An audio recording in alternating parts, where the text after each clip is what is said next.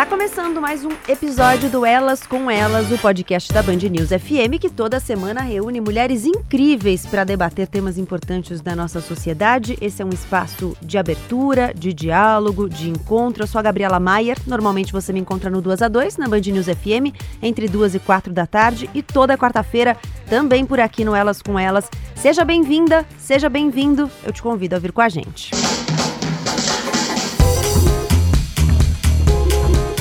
Hoje o Elas com Elas vai para o mercado de trabalho para falar sobre a diversidade nas empresas. Já está nas pesquisas. Um ambiente corporativo mais plural traz consequências positivas para as relações dentro das companhias e para os resultados delas. Um estudo da consultoria Ernst Young olhou para quase 2.500 empresas e 54 países e comprovou que aquelas com mais diversidade, principalmente de gênero, lucram mais. Os resultados eram especialmente expressivos nas companhias que tinham mais de 30% dos cargos ocupados por mulheres e mais de 20% nos cargos sênior. Quer mais números? Tem sim. Outra consultoria, a McKinsey, avaliou mais de mil empresas globais em 12 países. Mostrou que as empresas mais diversas tinham até 21% mais chances de apresentar resultados acima da média do mercado.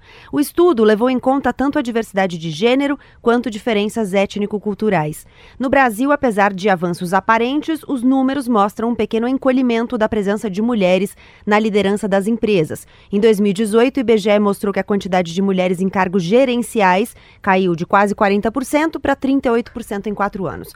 Mas, como a gente sempre diz aqui no Elas com Elas, mulher não é tudo igual. E considerar indicadores diferentes para falar de diversidade é essencial para construir uma pluralidade real com narrativas que reflitam diferentes repertórios. Mas será que é assim? Se pensarmos nas mulheres que ocupam essas posições gerenciais, quem são elas? As mulheres negras estão nessa estatística? Mulheres com mais de 60 anos têm espaço? Quantas lideranças são mulheres trans? Alguma delas é uma pessoa com deficiência? Há imigrantes, refugiadas liderando grandes companhias? Bom, são muitas questões. Para falar sobre elas, o Elas com Elas recebe hoje Majô Campos, Adriana Carvalho, Melissa Cassimiro, Isa Meirelles e Elaine Mineiro. Obrigada pela presença de todas. Eu gostaria que vocês se apresentassem. Vamos começar pela Adriana. Adriana Carvalho, quem é você?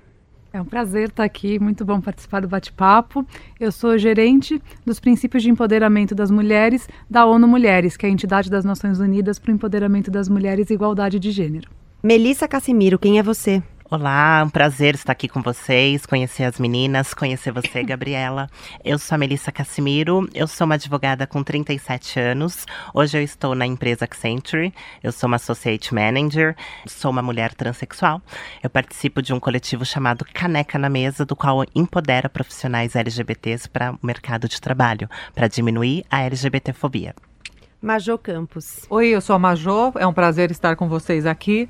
É, eu trabalho na Atento, eu sou vice-presidente de Recursos Humanos, Responsabilidade Social Corporativa e Comunicação Interna, e eu acho que é um tema super importante para a gente tratar aqui, né? Como a gente inclui, porque diversidade a gente tem de monte nas empresas, né? O nosso ponto aqui é como incluí-las. Isa Meirelles. Eu sou a Isa, trabalho com comunicação para diversidade na Resultados Digitais. E eu também sou influenciadora e ativista digital. É, uso blog e as mídias sociais para falar, divulgar é, sobre comunicação inclusiva. Então, como que a gente pode usar a comunicação e a sua potência para tornar a sociedade e o ambiente de trabalho mais inclusivo para a diversidade humana. Elaine Mineiro, quem é você? Atualmente eu atuo como coordenadora de núcleo da Uneafro Brasil, né, no Jardim Pantanal, é um bairro do extremo leste da cidade de São Paulo, num projeto em parceria com o Instituto Alana de é, encaminhamento profissional. Né? Então a gente trabalha lá com algumas mulheres da comunidade com costura e também com alguns jovens da comunidade com informática e, e, e tenta trabalhar com essas pessoas o re, reencaminhamento ou encaminhamento para as empresas. Né? A perspectiva da Uneafro né, é uma entidade que pensa o negro na sociedade né? Então é numa perspectiva de fazer essa ampliação, né, da inserção de pessoas negras nessas empresas. Então a gente trabalha um pouco com esse viés. Bom, eu comecei falando de alguns indicadores aqui, são vários possíveis, né? A gente poderia pensar em várias questões aí quando a gente fala de diversidade. Mas me parece que essa palavra está em alta. A gente tem usado bastante a palavra diversidade, a gente tem cobrado bastante que as empresas tenham diversidade. O que exatamente vocês entendem por diversidade? É, eu vou falar um pouco sobre isso, porque como eu tenho é, uma empresa com mais de 80 mil funcionários, eu sou praticamente o extrato da população brasileira. E diversidade é o que eu mais tenho, né? Eu tenho é, transgêneros, eu tenho homossexuais, eu tenho mulheres, eu tenho negros, etc. Mas o maior desafio que a gente tem não é a diversidade, é como eu olho esse coletivo e consigo incluir esse coletivo em todos os planos de carreira, né, e de participação ativa nos resultados da organização. Eu acho que essa é uma discussão que a gente deve ter aqui, né? É fácil falar de diversidade porque as empresas são diversas. O difícil é como eu atraio e como eu faço plano de carreira e para que essas pessoas efetivamente tenham um posicionamento que contribua para o resultado. Nós já percebemos, quanto mais diverso e mais inclusivo os ambientes são, melhores são os resultados com mais inovação e isso é importante ser tratado e trabalhado de maneira muito séria nas organizações e pela sociedade. É, acho que tem um conceito que eu ouvi outro dia de uma uh, vice-presidenta da Catalyst, que é uma ONG que estuda essas questões nos Estados Unidos, que ela falou que as pessoas elas têm um enorme sentimento de querer pertencer, uhum. então elas precisam querer pertencer, mas ao mesmo tempo a gente é único, então a gente quer ter o nosso lado único respeitado. Uhum. E eu acho que esse, esse, o segredo de líderes que são capazes de gerenciar essas duas partes da equação é realmente transformar a diversidade em inclusão, né? Eu só acrescentaria que eu acho que tem muitos tipos de empresa, né? Uhum. E claro, uma empresa como Atento, uhum. ou essas empresas realmente que têm 100 mil funcionários, 80 mil funcionários, ela acaba espelhando. Talvez não em todos os estratos da empresa, mas pelo menos na base. Mas a gente tem ainda empresas e empresas. Então, infelizmente, por exemplo, se eu pego as pessoas trans, né? As pessoas trans quase não estão em empresa nenhuma, né? As pessoas negras estão na base operacional, mas quando a gente realmente olha de certos cargos para cima, elas também são invisibilizadas. Né? Então a gente tem ainda em algumas empresas desafios maiores do que simplesmente aproveitar o potencial, né? mas realmente como trazer. Eu gosto muito de falar sobre. Eu primeiro falo que vem inclusão e depois a diversidade. Diversidade nós somos, nós cinco aqui, nós seis, nós somos totalmente diversas. Isso por quê? Porque cada uma tem uma crença, cada uma tem uma trajetória, cada uma tem uma história. Eu gosto de falar que até entre gêmeos há diversidade, né? E a gente, quando a gente fala em Brasil, em um país que tem um abismo social enorme, fazer a inclusão que é o difícil. Porque a inclusão, ela vem de dar voz a quem hoje não tem voz, a quem há anos não tem voz. Quando a gente fala de um país que vem com uma construção de 338 anos de escravidão, 131 de não escravidão, entre aspas, uh, e aí tem muita desigualdade social, tem muita opressão nesse meio, como que a gente fecha a equação? Então eu vejo que a gente começa matando essa equação por dar voz a quem esteve em silêncio há muito tempo. Né, em quem a, por muito tempo as vendas foram colocadas sobre essa sociedade, né? Então eu gosto de falar nesse viés sobre inclusão e diversidade. Eu acho que tem um ponto sobre a diversidade que a Adriana é, trouxe, que é esse conflito de, das identidades individuais dos grupos que estão se fortalecendo e precisam se fortalecer, como a Melissa falou, porque muitas vozes foram silenciadas por muitos anos, só que tem um conflito com a identidade como seres humanos, né? Que é enxergar não apenas a nossa, a, a nossa diversidade, mas enxergar a diversidade do outro. Porque muitas vezes a gente fica fechado né, nessa bolha. Eu falo porque eu sou muito ativa no grupo de pessoas com deficiência e também faço gestão de outros grupos, tô sendo tento ser aliada, né, em outros grupos, às vezes não sou tão bem-vinda, né, porque me enxergam como PCD. Então eu vejo essa, esse conflito entre os grupos diversos, tentando muitas vezes defendendo a sua própria é, diversidade e não conseguindo integrar, incluir com a do outro. Então eu acho que isso é um grande desafio é, dentro das empresas e na sociedade como um, um todo. É, então, eu acho que a gente tem que pensar que o Brasil é um país plural, né? Que tem uma, uma pluralidade é, em todos os sentidos, racial, né, de classes, enfim, ela tem uma pluralidade muito grande. E essa pluralidade é o que nos constitui enquanto país, e constitui as nossas habilidades, a nossa criatividade. Então, é isso que as empresas é, poderiam olhar, né? O quanto essa pluralidade pode ser positiva para essas empresas. Enquanto isso, constitui é, as, as coisas que fazem a gente ter o, o nosso diferencial. Majô, você falou um pouco da inovação, né? Como é que um ambiente diverso contribui para a inovação? Eu falei um pouco na abertura aqui de você ter uma pluralidade de narrativas, de você ter uma diversidade é, de repertórios, né? Isso contribui para a inovação? É nesse sentido que você diz? Exatamente, porque quando você tem um grupo que é muito parecido, homens e mulheres héteros, nós temos uma formação, né, base de vida que é muito diferente do que a Melissa acabou de contar, né? Se você vem, né, você é transgênero, você tem uma, uma situação mais humilde, você teve dificuldade de ingressar no mercado de trabalho, que alternativas você fez na sua vida para conseguir chegar e ter algum recurso educacional e etc. Então, você tem várias possibilidades que você ignora quando você está com um grupo que é muito parecido. Esse grupo viveu e teve experiências acadêmicas e etc. muito parecidas. Então, quando você tem um problema numa organização e você vê pessoas que são transgêneros, que são negros, que são homossexuais, que são de maior idade, etc., tem uma experiência embutida por detrás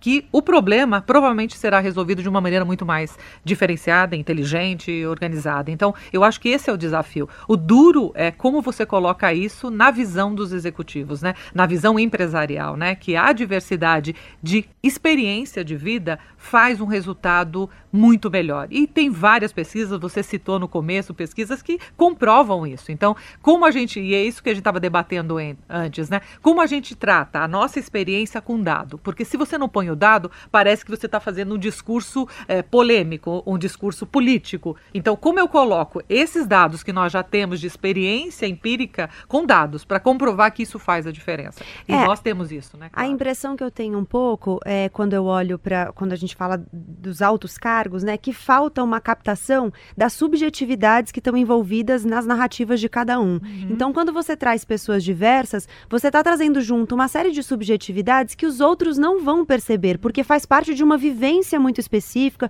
de um repertório de vida muito específico, né? E isso tem reflexo no serviço e no produto que você oferece. Até porque o consumidor, seja de um serviço, seja de um produto, ele vai querer se identificar. Ele vai querer olhar para aquela marca, para aquele serviço, para aquele produto e falar: puxa, eu me sinto reconhecido por essa essa empresa de alguma forma acolhido por isso. Então acho que fa falta um pouquinho essa percepção ou essa consideração da subjetividade. É como se só importasse.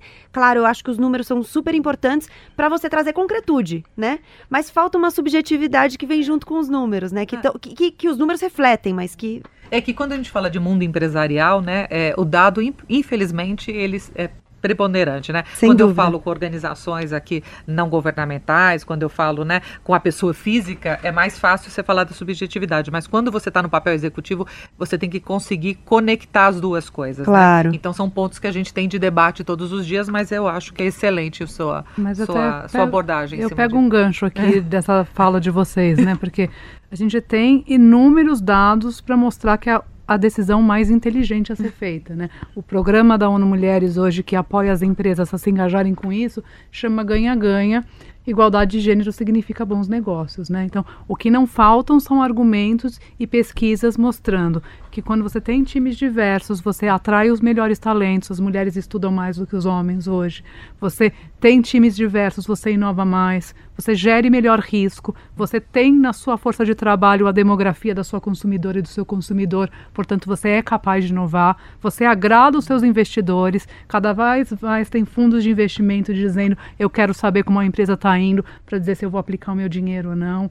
Lá fora tá cada vez mais tem mais legislação pressionando, né? Então assim, o que não faltam são ações razões racionais para você apoiar isso. Mas aí quando a gente vê o número de empresas que está engajada com essa questão, né? A ONU Mulheres tem a plataforma dos princípios de empoderamento das mulheres, da qual a Atento faz parte, a gente está em 230 empresas no Brasil, né? E o Brasil é o terceiro país com maior número de empresas. A gente vem crescendo mensalmente, mas o que é que são 230 empresas? No então, universo vou, do país. Eu vou né? repetir Nossa. a fala que eu fiz na Bolsa de Valores. Só Freud explica, né? Não é uma questão racional. Então, a Major tem toda a razão. Se a gente não vai com a linguagem racional no mundo corporativo, a gente não é nem escutada. Mas a gente tem que se dar conta que a razão pela qual algumas coisas não avançam e as pessoas não escutam quem está embaixo vai além do racional, né? É você não achar que a sua experiência é melhor que o outro, é você não ter humildade, né? Porque não adianta nada eu ter um time diverso se eu não tenho uma liderança preparada para escutar essa diversidade, né? Porque daí as pessoas vão ver que tem coisa errada,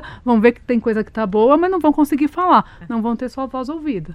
Não eu acho que entrar, até né? Não. As meninas acho que até pode ajudar. Nós estamos num processo de transformação. Uhum. E esse processo de transformação tá vindo de quem não tinha voz e agora tem voz e tá vindo de baixo para cima. Só que a gente precisa desse patrocínio de cima.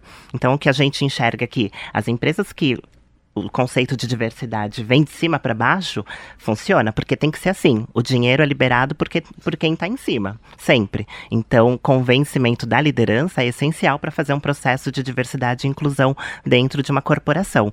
Eu acho que o próximo passo é realmente começar a mudar o quadro executivo né? Porque eu, eu tenho, acho que muita certeza que empresas que não vão abraçar o conceito de diversidade e inclusão, elas são, elas estão muito prontas para fechar. O futuro delas é não existirem mais, porque esse conceito tá tá pegando, não é moda mais.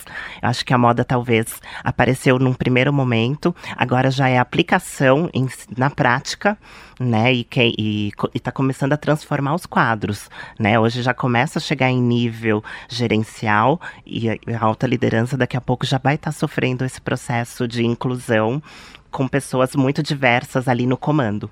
É, e eu acho que quanto mais diversa a empresa for, mais diversa ela vai ser na consequência. Então, diversidade vai trazendo diversidade. A gente tem até um número, quando a gente olha para o gênero, de que é, uma presidente mulher implica um maior percentual de mulheres na empresa. É isso, isso vale também para cargos de vice-presidente. Enfim, quando você tem mulheres é, em cargos altos, você tem mais mulheres no quadro de funcionários de uma forma geral. Então, acho que a tendência pode se aplicar quando a gente pensa em outros indicadores também. Se você Com tem certeza. mais mulheres negras, se você tem mais mulheres trans, a, a a expectativa de que mais portas se abram para quem está embaixo, né? É isso mesmo. E só falando, a Accenture também é signatária, né? Para não ter autofalho aqui. e, e, não é à toa que a gente tem duas empresas aqui que são apoiadoras. Não foi combinado, viu, não gente? Foi combinado. e, e, eu queria lembrar, porque tem um vídeo do CEO Global, não sei se ele ainda é CEO da Accenture ou se já não é mais, mas que eu gosto muito e que falam por que, que a liderança consegue ser efetiva quando ela se envolve emocionalmente, pessoalmente.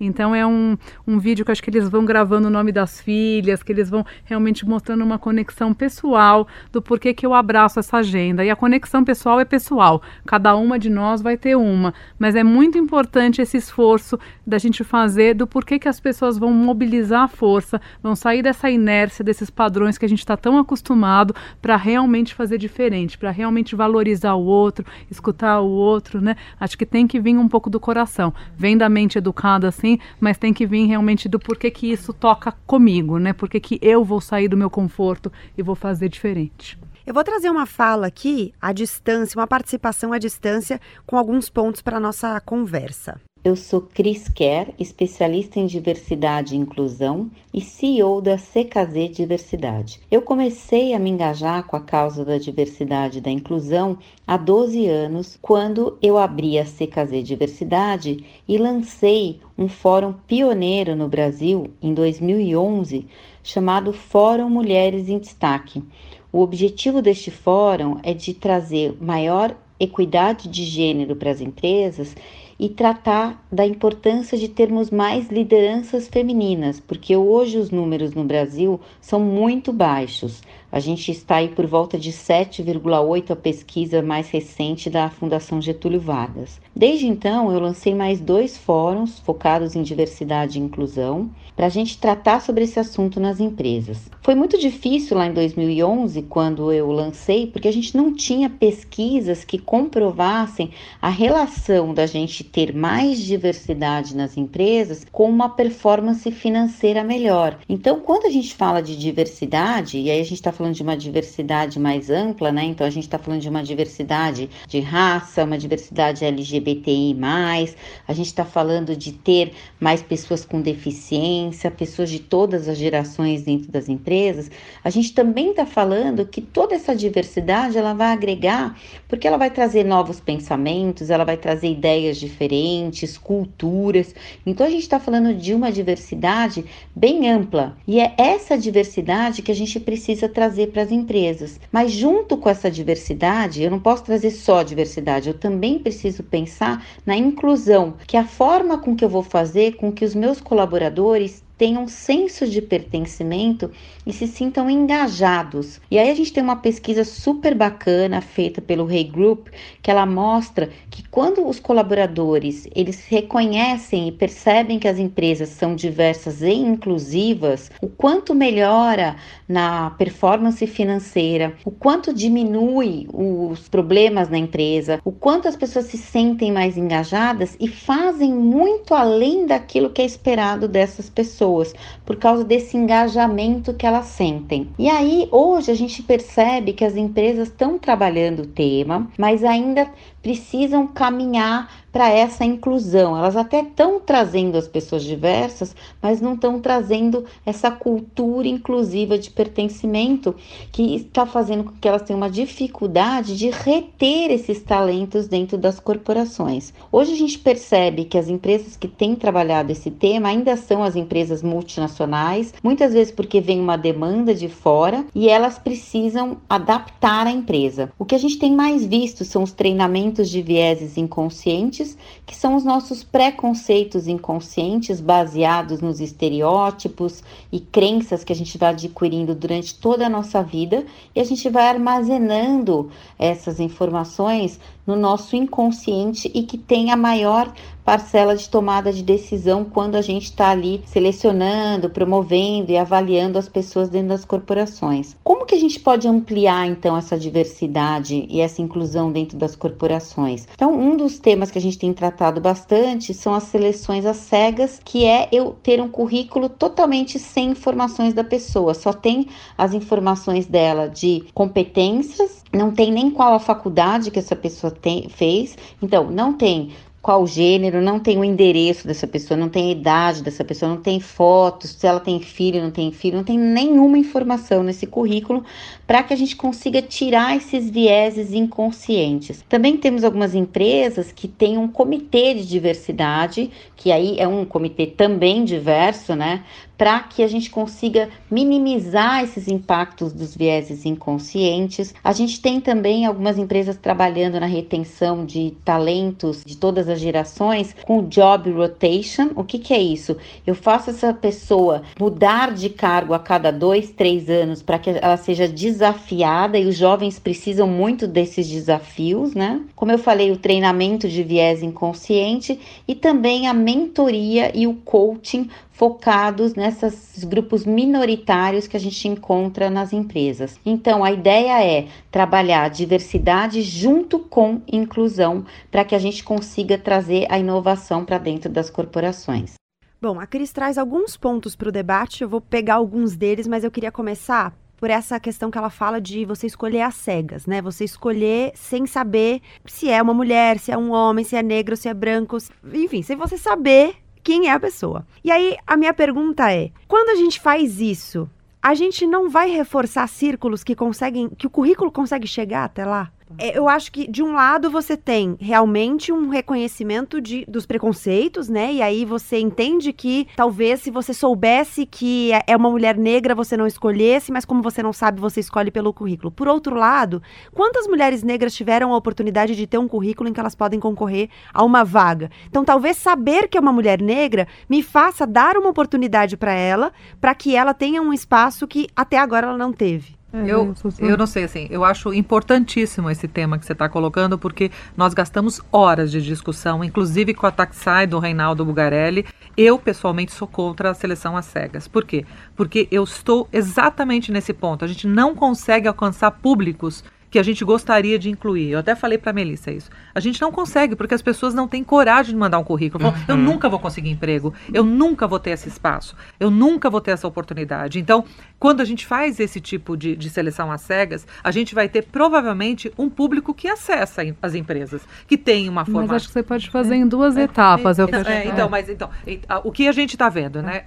Primeiro lugar, se eu quero realmente incluir, eu estou indo atrás. Então, eu, por exemplo, eu quero transgêneros. Eu estou fazendo o quê? Eu estou indo no Transempregos, eu estou buscando, eu tô indo de maneira proativa fazendo atentos trans, eu vou até as comunidades, as pessoas levam um susto porque não acreditam que vão ter oportunidade e eu abro espaço de posições para essas pessoas e faço a inclusão delas dentro da empresa e depois estimulo a carreira. Esse é um grande ponto, né? Importantíssimo. Quando eu vou para posições mais executivas, eu posso até fazer seleção às cegas, não me, não me importa é, né, é, a idade, o, o sexo, não mas são pessoas que já estão engajadas no mercado de trabalho, que você automaticamente vai receber esse currículo e você pode não discriminar, né? Porque você não tem mais informação. Então, você consegue tratar os dois, mas pessoalmente, olhando a experiência que eu tenho na organização do tamanho que a gente tem, se eu faço seleção às cegas, eu estou fechando 50% de uma possibilidade de inclusão, automaticamente. Né? As pessoas não chegam chegam, tem medo. É, eu né? acho que eu posso descrever algumas outras empresas que eu tenho feito, é. porque eu acho que as coisas não são incompatíveis. É. Eu acho que quem está no recrutamento em RH tem uma obrigação de ir atrás. Uhum. E tem uma obrigação de ter um indicador que é que tipo de currículo que eu recebo. Quebrado, sim por gênero, por raça, por idade, por uma série de coisas, porque daí você consegue ver por que, que certos tipos de pessoas não mandam currículo para mim e não acham que pertencem aqui, porque no final eu quero receber o currículo de todo mundo para eu ser capaz de escolher. Porque essa coisa do pertencimento é muito forte, né? A gente já gravou episódios aqui em que a, a gente gravou um episódio inclusive que falava sobre ser menina na periferia brasileira e as meninas falavam o seguinte: olha, é, eu sei que eu posso ir ao museu, mas eu vou lá e eu não sinto que eu pertenço, então eu não vou. Então, por isso. Então, as empresas têm que fazer esse esforço do recrutamento, que é eu pego, mesmo que eu tenha só duas mulheres transgênero comigo, eu vou lá e eu mostro que elas estão lá, eu vou contando para as pessoas que todo mundo cabe aqui e que tem gente aqui, mesmo que ainda às vezes subrepresentada, igual a você. Então, esse é o esforço do RH para mim e do recrutamento. Agora, uma vez que eu entro com esses currículos, eu muitas empresas têm o processo realmente de muitas entrevistas e esses currículos são distribuídos para as áreas para serem lidos. Neste momento, você ter essa parte de as cegas da primeira leitura é perfeito, porque daí eu, como entrada, assegurei que eu trouxe currículo de todo mundo, que eu tenho mulheres, que eu tenho negras, que eu tenho trans, que eu tenho pessoas com deficiência. Daí, as gestoras e os gestores que vão ler, que estão da área técnica, eles podem realmente ler o conteúdo, sabendo que eles receberam diversidade, sem saber quem é quem no currículo. Porque tem um experimento americano que é realmente chocante que eles fizeram, que eles davam dois currículos iguais, um escrito John e outro escrito Jennifer, e todo o resto era igual. E daí eles perguntavam, eles davam para professores, homens e mulheres, e faziam três perguntas. Você indicaria o John ou a Jennifer para ser coordenador do laboratório? Então você contrataria? Você seria mentor ou mentor, mentor ou mentora da Jennifer ou do John? E você daria que salário? E incrivelmente a Jennifer era menos contratada, tinha menos pessoas que queriam ser mentoras dela e, recebia menos. Então, quando você vê isso, você vê sim que, infelizmente, essa capacidade que a gente acha que é racional, de ler o resto da informação, vendo este cabeçalho, ela não existe. Então, eu realmente acho que as duas coisas são válidas e que elas não são incompatíveis. O que você tem é que você não vai trazer as cegas desde o início. É, a primeira é etapa, você tem que fazer intencional. Porque senão a Major falou, ela já não recebia, vai continuar recebendo. Mas a segunda etapa, que é a análise do técnico, daí sim. É, tem, tem uma coisa, se a gente pensar, por exemplo, na década de 90 para pessoas negras, quando você via no currículo a boa aparência, né, aquilo era um indicativo de que aquela vaga não era para você, né? Então qualquer pessoa negra que viveu a década de 90 pode te dizer isso. Então, talvez pareça interessante um currículo às cegas, né, onde eu não tenho. Por outro lado, se você tem uma sociedade que estruturalmente nega oportunidades para alguns, para determinados grupos, quando você olha para o currículo de uma pessoa, por exemplo, que não tem inglês, você com certeza vai estar eliminando boa parte da população que é negra, boa parte da população que mora na periferia. Porque veja bem, se eu moro na periferia, tenho mais dificuldade, demoro mais tempo para chegar no meu trabalho, eu tenho menos tempo para me desenvolver intelectualmente. Eu tenho menos tempo para fazer um curso de inglês. Então, embora eu possa estar na mesma universidade que o meu colega, se ele mora muito mais próximo da universidade, só isso já vai fazer com que ele tenha mais acesso, mais possibilidade de fazer um curso de inglês. Então, se eu olho para o currículo e vejo que aquela pessoa tem curso de inglês e aquela outra não, eu vou escolher quem tem curso de inglês. E aí eu estou tirando a oportunidade de pessoas. Agora, se eu agrego essa pessoa, eu dou a oportunidade que ela estude inglês. Então, eu estou incluindo essa pessoa a partir da sua capacidade, a partir do seu potencial, e aí eu consigo fazer com que ela se desenvolva da mesma maneira com, com qualquer outra pessoa da empresa. Eu acho que elas já falaram tudo, mas eu queria. eu queria muito falar sobre algumas ações que eu vejo e que a gente pratica na, na corporação que eu trabalho. Que é, primeiro, a gente capacita pessoas que não estão em, em situação de vulnerabilidade. Então, eu pego jovens que são para cargos talvez iniciais, a gente capacita por seis, oito meses, e dali a gente retém os melhores talentos e os outros estão prontos para o mercado. Essa, essa é uma ação bem bacana. E dentro dos comitês de Pride, de, de Pride não, de, os comitês de diversidade, a gente tem treinamentos específicos para tornar aquelas pessoas líderes. Então a gente tem treinamento de mulheres, né, que estão em posição pleno, sênior, para que daqui a pouco elas ocupem cargos gerenciais. A mesma coisa para LGBTs, né, do qual eu faço todo ano. Então eu acho que é interessante. Eu gosto muito dessa experiência de treinar, valorizar a pessoa que a gente tá ali trabalhando pra gente, porque a gente aumenta o nosso engajamento. E segundo, buscar pessoas de fora. Até eu queria mostrar uns dados da Gallup sobre engajamento. Quando a gente, a empresa pratica o, o engajamento, ou porque o engajamento é tão importante, a gente diminui 37% em falta no trabalho, a gente diminui 25% turnover, a gente aumenta 21% a produtividade e 22% a lucratividade. O que é turnover? É, demissão, é, é, é a taxa de demissão e contratação. É, é, a, é a quantidade de pessoas que saem da empresa. Rotatividade rotatividade. É, até entre áreas.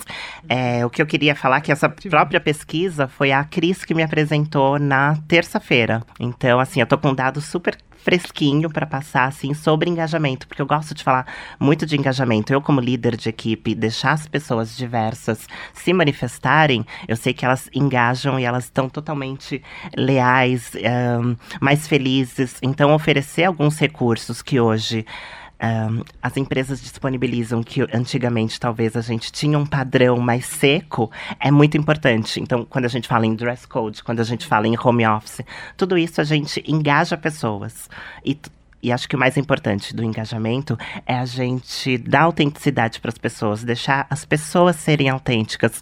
Porque a partir do momento que a gente tem pessoas autênticas, a gente cria esse ambiente. Claro, a gente tem que falar tudo isso dentro de um local que tenha um ambiente seguro, que a gente tenha um patrocínio de, de liderança e que a gente tenha um canal de denúncia. Tudo isso tem que estar, tá, essa atmosfera tem que estar tá pronta. É, até porque é, acho que há um receio muito grande, né? Principalmente quando a gente fala da questão LGBT. Tem alguns números bem impressionantes, né? É, 41% das pessoas dizem terem sofrido já discriminação por causa do, da orientação sexual ou identidade de gênero no ambiente de trabalho. É, a gente tem um número de que mais de 30% das empresas não contratariam pessoas LGBT para ocupar cargos de liderança, ocupar cargos de chefia.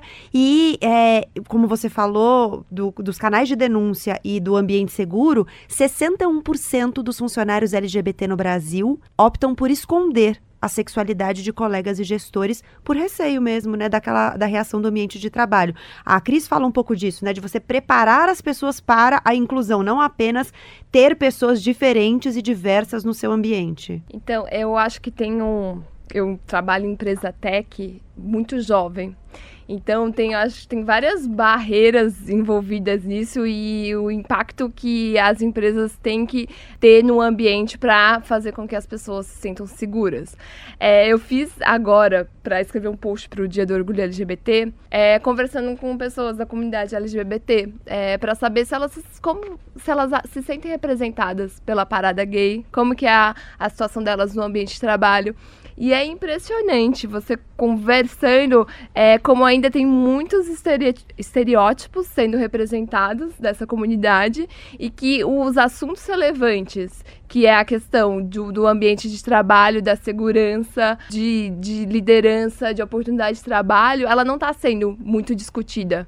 E que dentro das empresas isso está sendo rep, rep, é, repercutido, né? Eu sinto muito lá na, na RD onde eu trabalho, porque é uma empresa tech que é, preconceitos mais descarados, assim, escandalosos, eles não são mais aceitos.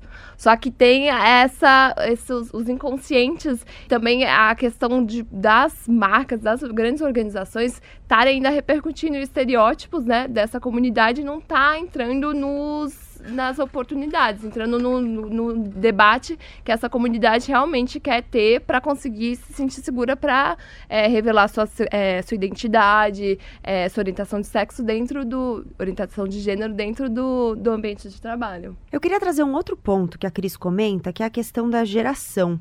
A gente está diante de um desafio grande porque a gente tem um país envelhecendo.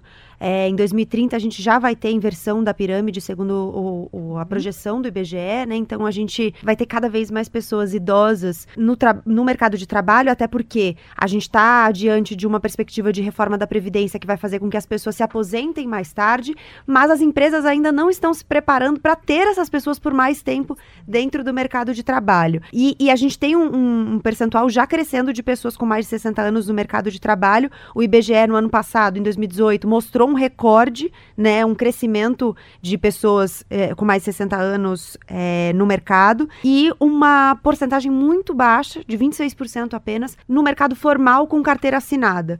Então, muita gente, a gente sabe que muita gente quando a gente contempla todos esses indicadores dos quais a gente está falando, inclusive a questão geracional, a questão da idade, vão para um mercado informal. Como é que a gente lida com esse desafio? Porque a gente tem além de tudo, com mais pessoas, cada vez mais tempo dentro do, do mercado de trabalho, uma questão geracional cultural. Ou seja, a gente vai ter mais pessoas mais velhas que refletem um outro tempo, uma outra constituição cultural, uma outra constituição social e que não necessariamente, obviamente que a idade não é um impeditivo para você se abrir, para você, né, mas que não necessariamente estão alinhadas com esse contexto de diversidade do qual a gente fala hoje. Ou seja, a gente tem várias, vários pontos aí, né? Assim, o que eu percebo, é, olhando a nossa empresa, na verdade é convicção, né? Como a gente tem seleção às cegas, né? Pra, dependendo dos cargos que a gente tem de executivos, a gente não faz discriminação de idade, nada disso. É, é, é, é o mais complicado é que eles entendam que o mundo mudou, né? Porque você vem de uma sociedade e de uma formação profissional que não era dessa forma. Ela era exatamente igual, mas era escondida, né? Ninguém contava, né? O que acontecia ou você não incluía porque você não queria ter estresse, porque o mundo sempre era hétero, branco, né? Mulheres e homens héteros. Essa era a sociedade que a gente viveu durante muito tempo.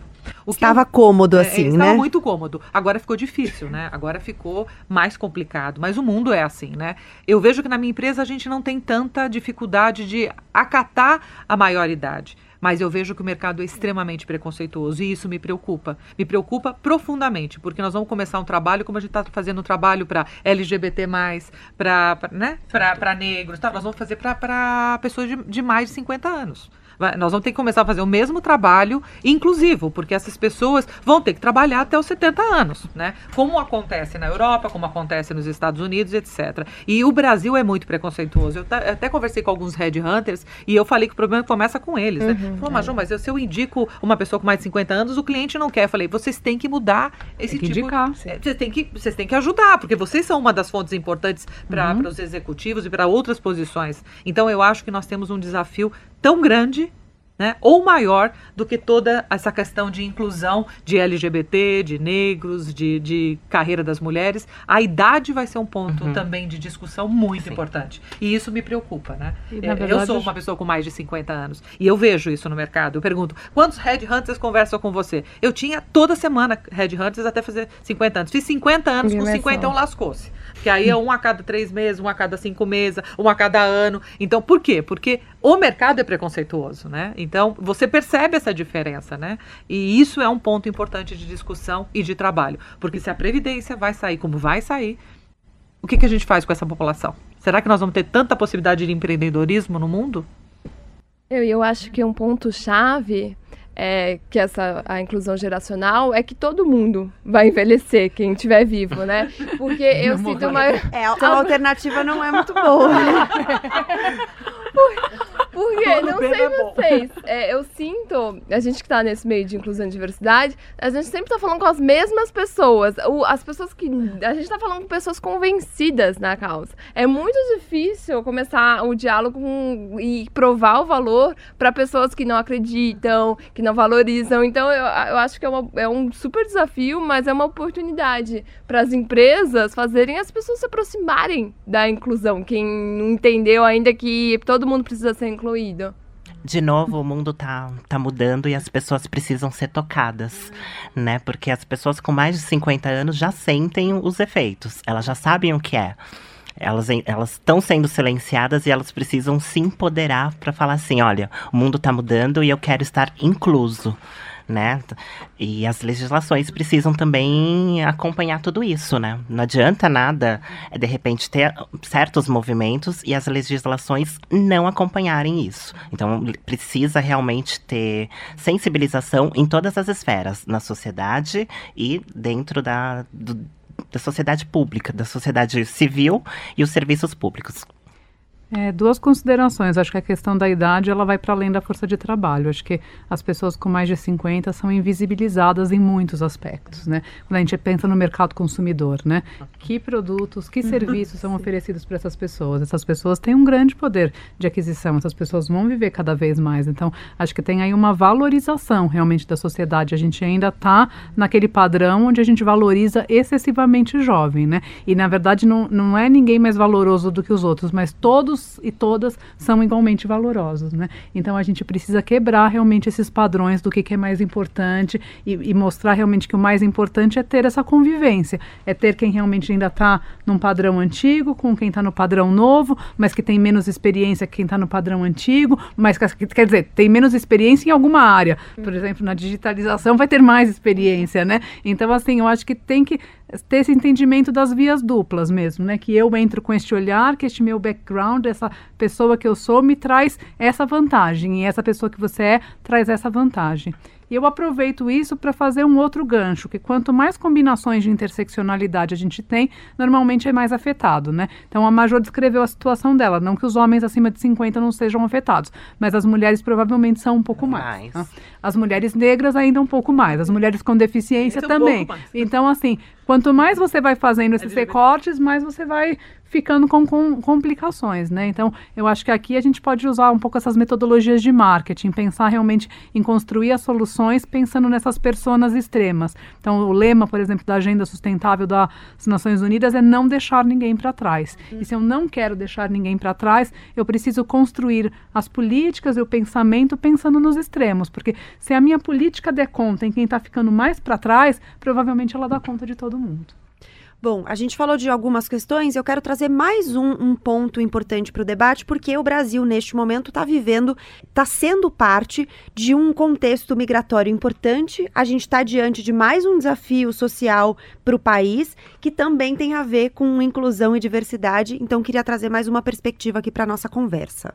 Meu nome é Fernanda Cobra, eu sou coordenadora do projeto Trabalho e Renda do Instituto ADOS para Refugiados. O principal objetivo do projeto Trabalho e Renda é a inserção dessas pessoas no mercado de trabalho e a reconstrução de suas vidas. Atualmente, o mundo enfrenta a pior crise de refugiados desde a Segunda Guerra Mundial. E pensando nesse mundo atual, onde a questão da diversidade se tornou um ponto central na definição da sociedade moderna, a aceitação das diferenças de ideias, de gênero, de raças, cultura, identidade sexual e religião estão presentes. E as empresas, como reflexo desse processo, elas buscam cada vez mais a diversidade dentro do mundo corporativo. Os refugiados, eles trazem dentro de si sua maior riqueza, que são suas experiências, sua cultura, seus valores e a capacidade admirável de resiliência. As empresas que contratam refugiados, elas têm a possibilidade dessa troca tão valiosa de valores, cultura e experiências. As pessoas atualmente, quando elas querem se tornar parceiras de uma empresa ou comprar um produto,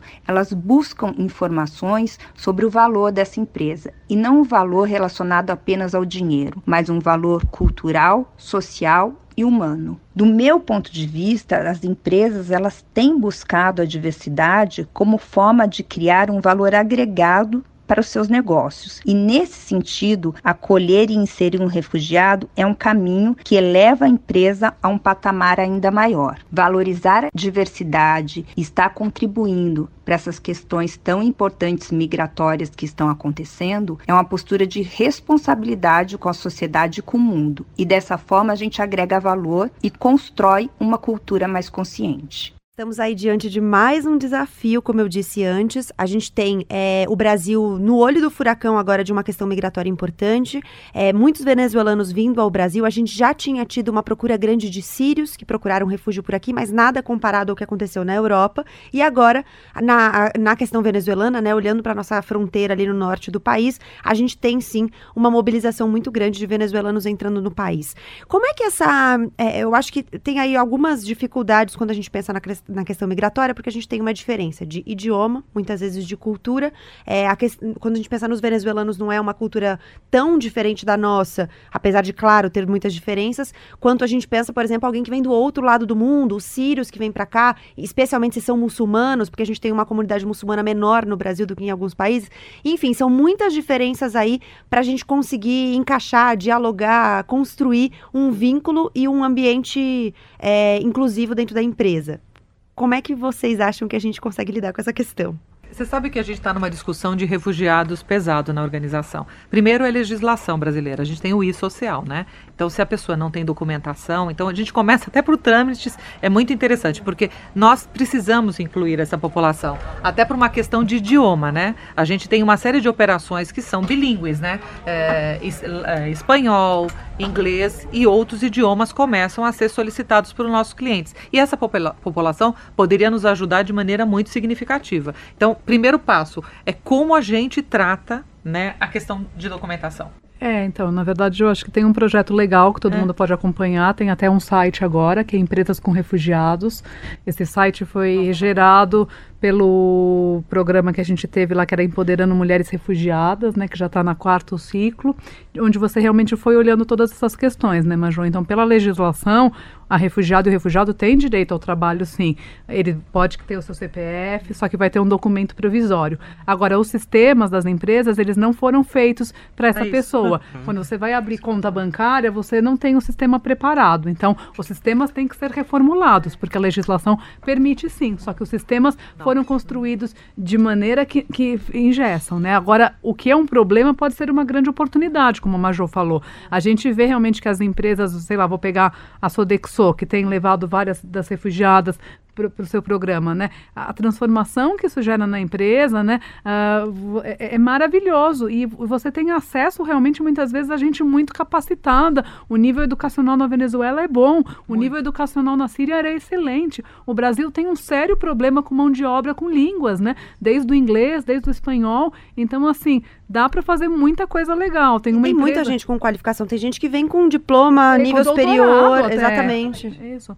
E, e, mesmo quem vem assim mais no operacional, né? Por exemplo, esse caso da Venezuela entra realmente um, uma população também mais operacional. A gente tem uma empresa também que é da rede aí da, dos princípios, que é a Leve, que ela criou um aplicativo onde a pessoa se cadastra, quem não tem currículo nenhum, e está conseguindo trazer, sei lá, a pessoa refugiada de lá para o Outback do outro lugar, e assim vai fazendo. Então tem. É, dá trabalho, assim, você tem que é quebrar o sistema. Então, dá trabalho. É Agora, se você tem energia e enfrenta esse desafio desafio, você tem, na verdade, um monte de frutos. E a gente tem uma obrigação aí uh, humana, né? Assim, tem que acolher, sim. E no Brasil, nós somos 200 milho, mais de 200 milhões de pessoas. Então, mesmo com o fluxo venezuelano, ainda não é nada. A gente não é, a tá gente tem, perto é, Só para né? quem nos escuta, né, é. ter uma dimensão, a gente tem menos de 1% da população hoje de imigrantes e refugiados no Brasil. Então, às vezes, a gente tem a impressão de que, puxa, estão invadindo, tomando os nossos empregos e, e não é assim. Menos gente, de 1%, são 0,7% da população. Esse é o cuidado, né, dos brasileiros não, não tomarem um, um viés inconsciente de que refugiados estão vindo aqui para tomar os nossos empregos. Não, pelo contrário né? E acho que as empresas, assim como todas as outras causas, têm que abraçar e saber que ela tem uma responsabilidade social. Então, como que ela, como que a gente expande uma ação tão interessante? Como que as empresas a gente divulga para as empresas e as empresas abraçam essa responsabilidade para incluir essas pessoas. Acho que esse é um ponto bastante interessante. Eu, como empresa, né, eu estou colocando o, hard, o, lado hard. Você tem um trabalho importante uhum. e significativo. Mas é, um, é mais uma parte da inclusão que a gente valoriza. Porque o fruto disso é muito importante. A gente já tem refugiados, que nós contratamos e eles têm um resultado maravilhoso. Por quê? Em primeiro lugar, por ter conseguido uma oportunidade e ah, a contribuição. É, então, né? E, além disso, a contribuição que eles trazem, né? Porque vem com um idioma que aqui é muito mais difícil, né? O nativo é diferente de quem estudou, né? Então, isso também faz uma diferença para o nosso trabalho, né? Uhum. Agrega valor para todo mundo. Todo uhum. mundo aprende, né, Ju? Com certeza. Quando a gente pensa na questão migratória, eu acho que ainda tem mais uma intersecção importante de, de a gente fazer. Já fiz algumas reportagens com, com refugiados e imigrantes aqui no Brasil. E, por exemplo, os refugiados africanos me relataram uma situação completamente diferente dos refugiados sírios. Os refugiados sírios me dizem assim, muitos dos com quem eu conversei, muitos me dizem assim: Olha, eu não senti muito preconceito aqui no Brasil, fui muito acolhido e tal. E aí eu fui conversar com congoleses que me diziam: Claro, eles são brancos. Então acho que tem uma intersecção aí importante da gente pensar que não é só uma questão de, ah, quando, quando vem um venezuelano que tem origem indígena, por exemplo, é diferente de quando vem um venezuelano que tem origem europeia, ascendência Sim. europeia. A gente tem uma abertura maior para receber aquele imigrante que vem da Europa, que é loiro, de olhos azuis. Então acho que tem uma intersecção também para a gente pensar aí, né? Ah, sem dúvida. Eu acho que essas questões ela tem que ter o tempo todo esse recorte, né? E realmente, por exemplo, eu convivi também com várias refugiadas congolesas e elas relatam que elas quase que sofreram uma decepção, né? Porque a imagem que o mundo tem de fora é que o Brasil é um país que acolhe muito uhum. bem as pessoas negras, né? Sim. E que aqui não existe supostamente racismo, né? Mas quando se vive aqui, né? E obviamente que eu falo uh, sem saber realmente o que é isso, uhum. mas olhando o relato de todo mundo que me diz, e temos duas pessoas aqui que podem falar melhor, isso não é verdade. Então, realmente as refugiadas uh, da África, né, e os refugiados, eles vivem uma situação muito diferente. Agora, que nem você falou, tem a questão étnico-racial, mas tem a questão de gênero, né? Se eu sou uma mulher refugiada que vim com meus filhos e estou de baixa renda e não tenho escola pública e não tem creche, né? Então, no nosso programa, por exemplo, que era voltado para mulheres refugiadas, todas as sessões a gente permitia que os filhos fossem juntos, porque era uma maneira de assegurar que elas iriam naquelas oficinas, que elas iriam participar, né? Então, acho que tem uma série de questões. Então, o tempo todo a gente tem que ficar fazendo essas combinações Recorte. múltiplas, né? Porque se eu faço um recorte só, como eu ouvi uma vez da Jurema Werneck, eu fico com mais forte naquele recorte. Então eu tenho que estar o tempo todo pensando nessa multiplicidade. Uh, multiplicidade. Né? É, e o Brasil ele tem uma característica peculiar em relação ao racismo, né? Um racismo que você conversar com pessoas que vêm de outro país e são negras, elas percebem imediatamente que, que no Brasil o racismo ele é tão velado e ele é tão uhum. sutil, ao mesmo tempo para a pessoa negra ele é muito explícito, né? E, e, é uma coisa que faz com que a própria pessoa que está sendo racista vai discordar veementemente que está sendo racista. Ela sequer observa que ela está sendo racista. Então, quando você tem um um, uma pessoa que está numa, numa posição de recrutamento, por exemplo, e aquela pessoa passa um ano sem contratar uma pessoa negra, e se você pergunta para ela que se ela é racista, ela vai dizer para você que não, né? Porque o racista, o racismo ele é estruturado na sociedade, ele está tão vivo no nosso inconsciente, né? Tanto de até para pessoas negras, inclusive, que, que você às vezes não consegue perceber as sutilezas do racismo no Brasil. E aí, para uma pessoa que vem para o país, isso é realmente espantoso, porque é, ela não, não espera de um, de um, país que vende uma imagem de uma democracia racial, de uma convivência pacífica é, entre as etnias, né, que, que ela vai encontrar essas diferenças. Né? Então, é, é, um choque realmente. E também de um olhar, né, é, talvez do recrutador, dessa que essa incapacidade tanto de um latino, do um indígena como de um negro, ela, ela tem a ver com a posição social, né? Então quando você você olha para um turi, turista e chama ele de gringo, você está olhando para um turista branco, mesmo um estadunidense negro que vem no Brasil, imediatamente as pessoas não vão dizer que é um gringo, né? O gringo é o loiro uhum. de olho azul, que, né, que, que, você olha e fala, bom, esse daí não é brasileiro, é gringo, né? Agora o... Outro dia até me chamou muita atenção, estava conversando com um brasileiro também para uma reportagem que mora nos Estados Unidos e aí ele me falava assim, ah, é porque agora a gente tem uma quantidade muito grande de latinos Aí eu falei, inclusive Oi? você, né? Sim. Oi. Falei, inclusive você, porque você é latino. Não sei se você ficou sabendo, mas você é latino. e é engraçado como às vezes a gente não se percebe, né? E a gente não acorda como país, né? Porque nós passamos 338 anos de escravidão, 131 não. É, e nós temos a toda hora um processo de higienização, uma necessidade eurocêntrica de deixar esse país mais branco, necessidade de deixar esse país com traços mais finos. E isso persegue a gente, e é o que foi falado, né? Não se percebe em nenhum momento, a pessoa não admite que ela é racista. A pessoa vai falar que é machista, a pessoa pode falar que tem preconceitos, mas racista nunca.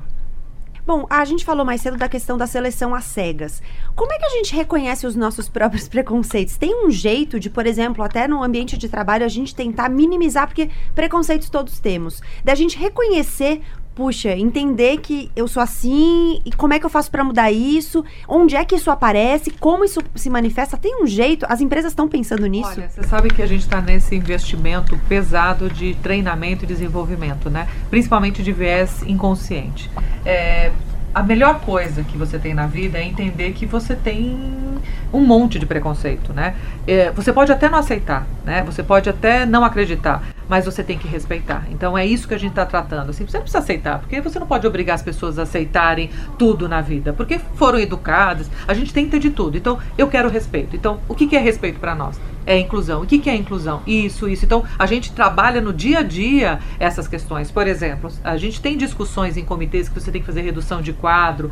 Eu já escutei, até contei para você, né? Eu já escutei por exemplo, ah, vamos demitir a mulher porque o homem trabalha. E se o homem não trabalha? Se o homem tá, é dono de casa e a mulher é o arrimo de família? Então, é esse tipo, esse é um viés inconsciente, uhum. né? Tá patriarcal, que quem trabalha é o homem, não a mulher. Então, a gente, nas discussões de grupo, a gente escuta cada coisa e esse debate é importante para o respeito. É isso que a gente quer. A gente quer treinar o respeito. E o respeito é a maior diversidade possível com a melhor inclusão possível, né? E o que, que a gente faz no nosso dia a dia? E a gente aprendeu a ser assim. Infelizmente, né, como a gente fala, né, isso está no subliminar e a gente tem que tratar. E tratar é discutir, debater e aceitar. Vamos lá, vamos, vamos para frente. E nós estamos investindo muito nisso. E é, é curioso é como os nossos preconceitos não são embasados em dados, né? Não, não. Então, você falou agora, por exemplo, das mulheres, vamos demitir as mulheres, né? Gente, 40%. É, a, ONU, a ONU Mulheres acabou de lançar um relatório mostrando a realidade das mulheres no mundo todo e mostra um dos pontos é, da situação das mulheres nas famílias é justamente que quando você tem uma família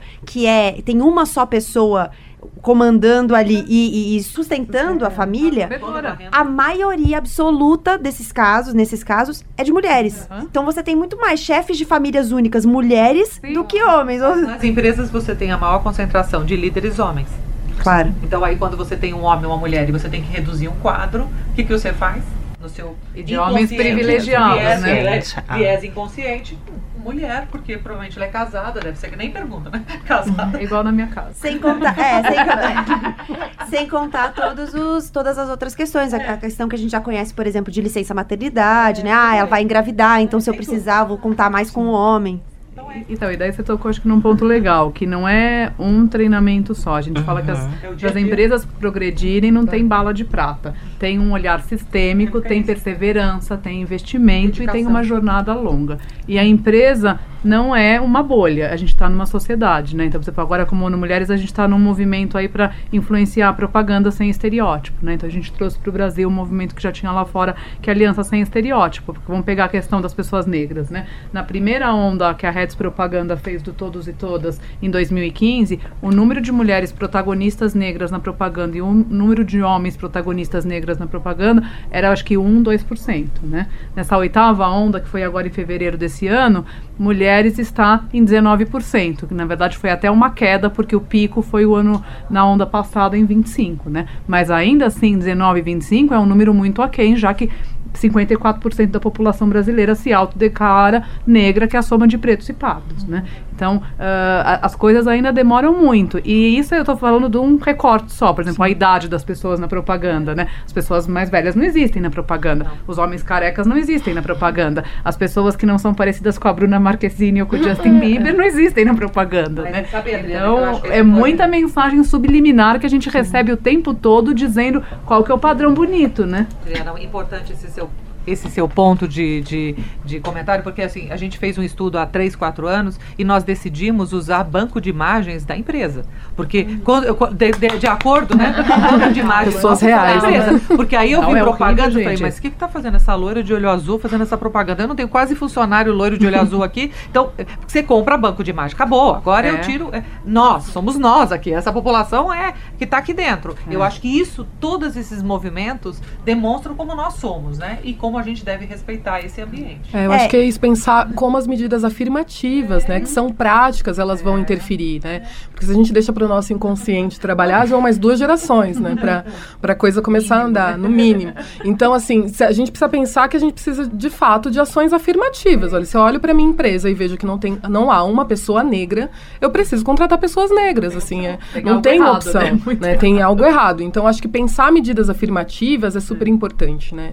E gerar um incômodo, né? Cada vez mais os, os grupos com as ações afirmativas gerar um incômodo, porque é um trabalho de toda a sociedade e a responsabilidade social da empresa, né? Então, acho que eu já tinha falado que dentro da, da empresa tem que fomentar, tem que empoderar as pessoas que estão ali, que não tinham voz e estão começando a crescer, tem as pessoas que estão vindo do lado de fora, mas, sobretudo, começar a discutir dentro de liderança o conceito de privilégio, é, discutir o conceito de meritocracia, começar a ter esse entendimento geral para que isso seja discutido em qualquer tipo de mesa, em qualquer tipo de conversa, que reconhecer privilégios é muito importante para começar a desmistificar uma série de coisas que a nossa sociedade ela foi é, institucionalizada, né? A gente cresceu em cima de um monte de privilégio que na verdade algumas pessoas cresceram nesses privilégios e, sobretudo, o conceito de meritocracia é uma das coisas que afunda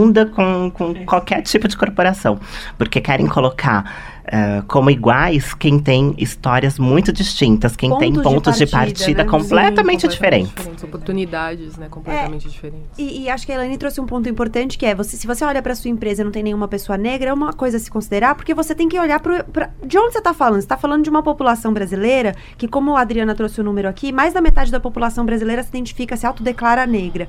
E a gente tem ainda uma. Por isso acho que o número de lideranças me chama tanta atenção. A gente falou um pouco das lideranças de mulheres, mas se você olha para as lideranças de mulheres negras, o número é de 0,4%. Então, assim, é um número de muito impressionante. É 4 a 5%. Exato, é um número negros. muito impressionante se você pensar que a gente tem hoje uma maioria da população brasileira mulher, uma maioria da população brasileira negra e uma maioria da população brasileira de mulheres negras. O maior extrato hoje da população brasileira é mulher negra e você tem 0,4% de cargos de liderança ocupados por mulheres negras. Ou seja, muito, é, é, muito abissal a diferença entre a realidade corporativa e a realidade da sociedade brasileira. E os, as pessoas com deficiência, né? Cargos de liderança.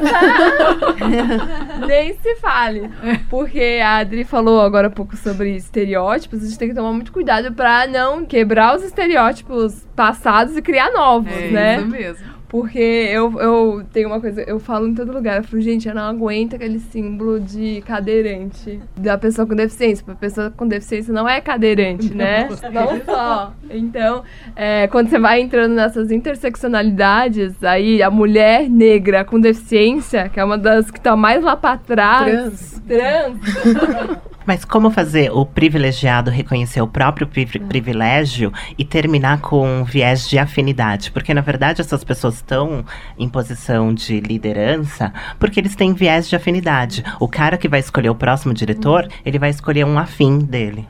Que é o que a gente falou lá atrás, né? As empresas que têm mais mulheres nos cargos de liderança costumam ter mais mulheres. E isso se replica em outros indicadores também. Queria trazer um último depoimento aqui à distância para trazer mais pontos aqui para nossa conversa. Meu nome é Niele Berenger, eu sou de Salvador, na Bahia. Eu sou estudante de psicologia da UFBA. Eu sou a embaixadora do Gershwin desse ano. O Gershwin ele é um programa que seleciona é, jovens meninas, uma jovem menina de cada um dos países do G20, universitárias de 18 a 23 anos. E ele seleciona essas meninas com o objetivo de incentivar uma geração de jovens líderes femininas, para a gente poder participar ativamente do crescimento econômico, político e social dos nossos países. Eu fui selecionada do Brasil e aí eu viajei no fim do mês passado para Tóquio, no Japão, que é onde está acontecendo a reunião do G20 nesse ano, para me reunir com essas jovens meninas de todo mundo. O programa ele cria uma rede incrível de liderança e diversidade. Então eu conheci uma menina da Austrália, outra da Índia, da Palestina, de diversos países. E eu senti que eu conheci um pouquinho de cada país na fala e nos olhares de cada jovem menina. E é uma rede muito poderosa. E a gente passou uma semana lá recebendo muitos workshops. Por exemplo, teve um sobre é, negociação com a SoftBank, porque culturalmente a gente, nós mulheres, a gente não somos ensinadas a negociar, lidar com dinheiro. E a gente teve a oportunidade né, de aprender técnicas de negociação. E eu achei muito importante porque se a gente quiser ter mesmo mais mulheres enquanto líderes de negócios, enquanto empreendedoras, investindo, gerando organizações, a gente precisa ser ensinada habilidades que normalmente são mais ensinadas aos homens. A gente teve workshops de também de liderança, de planejamento estratégico, de saúde mental. E também uma das nossas responsabilidades enquanto embaixadoras, minha e das outras jovens meninas, foi criar um comuniquê para ser lido pelos líderes do Estado de cada país durante a reunião do G20, que está acontecendo esse mês. Esse comuniquê são recomendações sobre diversos temas, como a participação feminina no mercado de trabalho, na ciência e na tecnologia, no empreendedorismo, também sobre a saúde da mulher. Mas tudo foi criado, veio da mente de jovens meninas. Porque afinal somos o futuro, né? O futuro que já está atuando agora no presente, que mostra a importância que nós temos voz e que nós temos muita força e queremos estar nas posições do poder, queremos mais mulheres nas posições de poder, mulheres negras, mulheres indígenas, mães. Eu acho que é importante pensar e foi uma das coisas que a gente discutiu durante todo o programa é que raça, gênero, orientação sexual, idade não podem ser barreiras. Para que isso seja uma realidade, a gente precisa criar mais oportunidades. Eu queria caminhar para o final da nossa conversa jogando para o futuro esse papo. A Aniele trouxe alguns pontos importantes. Quem quiser saber mais sobre o Girls 20, é, se escreve G, aí entre parênteses o final da palavra girls, né? Meninas em inglês. E aí o 20, do G20 como se fosse o G20, mas o G20 para mulheres jovens, meninas, é, e ela trouxe algumas das conversas né, que, que elas tiveram em maio deste ano. Para a gente pensar no futuro, a gente falou bastante da inclusão hoje, da diversidade hoje. Como é que a gente prepara as pessoas para que a gente, para que a diversidade seja uma questão que lá na frente não precisa, a gente não precisa pensar sobre isso. Vai ser algo que naturalmente as pessoas vão procurar isso, as empresas vão procurar isso e as pessoas vão se sentir no direito de procurar vagas diversas para ocuparem. Vocês acham que a gente vai chegar nesse ponto? Eu sou otimista, eu sou uma pessoa esperançosa. Eu acho que a gente vai chegar sim. Só que a gente não vai chegar na inércia. A gente vai chegar com vontade, fazendo coisas afirmativas, né? Então tem que mexendo em muita coisa, né? Quando a gente pensa, por exemplo, na escolha de carreira de meninos e meninas, faz acho que uns 15 anos que a taxa de meninas nas exatas, ela se mantém estável, né? Ela se mantém ao redor de 30%. Quando a gente entra ainda em lojas de brinquedo, a gente tem o famoso corredor rosa, né? É, o que, que a gente está fazendo, por exemplo, com a lei da Maria da Penha, que fala que a gente tem que falar da questão da violência nas escolas. Quase nenhuma escola consegue ter isso, né? Então, assim, eu acho que a nossa educação, assim, as imagens, não só a educação formal, mas todas essas uh, normas sociais que a gente, a gente tem, precisam ser mudadas, assim, e quebradas. Mas eu tenho esperança. Quando eu ouço uma voz que nem dessa menina, a gente fica é. uh, animada, né? Eu acho que tem aí um, muita gente com vontade. Eu acho que a tecnologia está aí para nos ajudar, né? Os acessos, os grupos, o ativismo, mas ainda algumas coisas ficam assim um pouco obscuras, né? A gente ainda não tem claridade de como vai se solucionar. Eu sou otimista e também acho que tem que ter uma, uma série de ações afirmativas, mas o mais importante disso é a questão educacional no Brasil, né? É, a gente só vai conseguir a, a acelerar esse processo se a gente tiver um redesenho urgente da base da educação, sabe? Começa com a criança. A gente viu um trabalho belíssimos filmes, né, da ONU Mulheres que mostra, né, um grupo de crianças é, sendo questionadas pelo professor, né, e é um estudo, né, que foi feito nos Estados Unidos. E aí aparece as crianças, bom, desenhe um bombeiro. Aí todo mundo desenha um bombeiro. Desenhe um, é, um cirurgião, um é, ou não sei o quê, né? Desenhe um piloto de não sei o quê.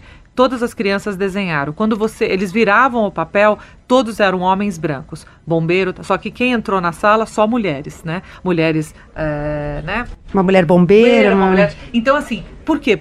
Olha nessa fase, assim, com 5, 6 anos né? As crianças já estão com esses vieses, né, inconscientes. Então, a educação e ter colocado isso lá deu um susto porque eles viram, né? Falou, nossa, mas ela é uma piloto mulher. Nossa, é uma médica. E aí foi um grupo de discussão. Isso faz a diferença. Então, como a gente muda a nossa educação, a educação brasileira para que a gente consiga acelerar são anos de trabalho, mas temos que começar. Eu acho que a gente está muito atrasado. Eu acho que o meu sonho é que a gente respeite o ser humano, independente de identidade de, de, de gênero, de raça, de cor, de sexo, de idade, não importa. Isso é uma evolução e eu acho que é um trabalho educacional. Não tem outra opção. E tem que começar da base. Isso, e pode ser da educação não só formal, porque você faz a questão é. da visibilidade das pessoas, né? Como é que a gente conta que existe, existem mulheres pilotas, existem mulheres cirurgiãs, né? Existem pessoas trans trabalhando, com doutorado, né? Então podem ainda ser poucas, mas elas existem. Então como que a gente dá visibilidade para essas pessoas, né? É isso aí. Eu é o, que o problema de Cuba que você falava, né? e o impacto de cada um de nós, né? Tipo, a gente incentivar as pessoas a serem multiplicadoras, não esperar que as organizações que somos nós mesmos ajam sozinhas, né? Acho que o potencial que a, a mídia social trouxe para todo mundo, a gente só fala das fake news, mas não fala do impacto de multiplicação que a gente pode é, exercer com elas. Quero estar, uhum. quero estar otimista. Mas no meu caso, como uma mulher trans, falar que eu tô com 37 anos e a minha expectativa média de vida são de 35 anos, enquanto de uma mulher cis é de 79 e de um homem é de 72 anos, me coloca dentro de uma grande cilada né? Porque eu vou continuar acordando otimista todos os dias, talvez com medo, reconhecendo meus privilégios, porque eu sou uma privilegiada, porque eu sou 0,02% de uma população que terminou pelo menos o ensino superior. O que, que eu faço com os outros 99,98? Né? Eu gosto de falar de novo que a nossa distribuição de renda é extremamente desigual e com isso a gente tem que pensar em pessoas que não têm refeições, três refeições no dia, né? Então, assim, quando eu penso em mulheres trans, que eu trabalho que eu gosto de fazer, de fazer uma inclusão desta mulher, eu realmente preciso de ajuda de todas vocês e de todos os homens também. Né, porque é uma questão que a gente tem que trabalhar. Se a gente está falando, se a gente está trabalhando na igualdade da mulher quase 100 anos, eu fico imaginando desta população trans, quantos outros anos a gente não vai ter que trabalhar. Porque eu, de verdade, eu queria daqui 10 anos não precisar falar sobre isso. Mas eu sei que eu continuarei falando. É claro, já vão ter meninas crescidas que estão aí fazendo acompanhamento, porque até então a, a gente era tão invisível porque a gente nem existia.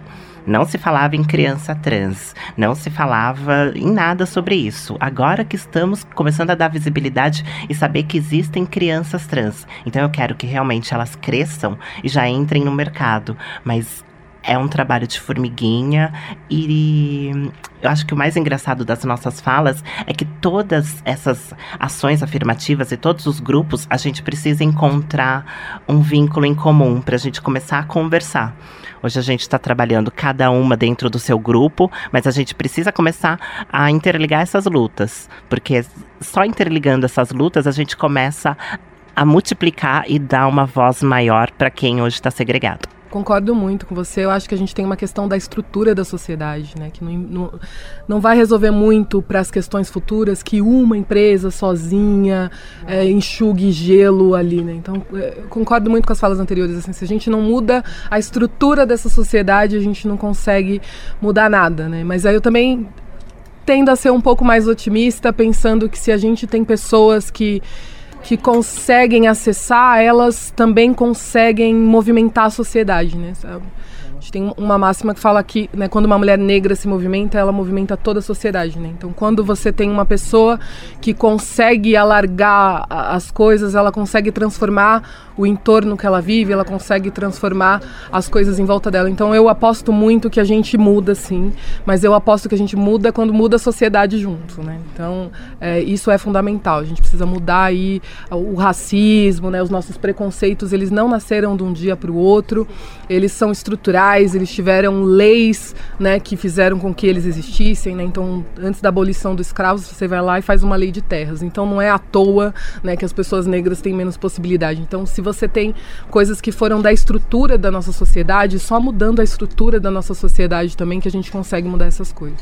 É, como é que a gente faz para que a gente passe a olhar as pessoas para além de indicadores? Eu fiquei pensando muito sobre isso, especialmente por um texto que eu li. É, era um texto que falava sobre os 27 anos do Brasil de uma lei é, que exige que empresas contratem pessoas com deficiência. E a pessoa que escreveu o texto, ela escreveu o seguinte: deficiência não é profissão.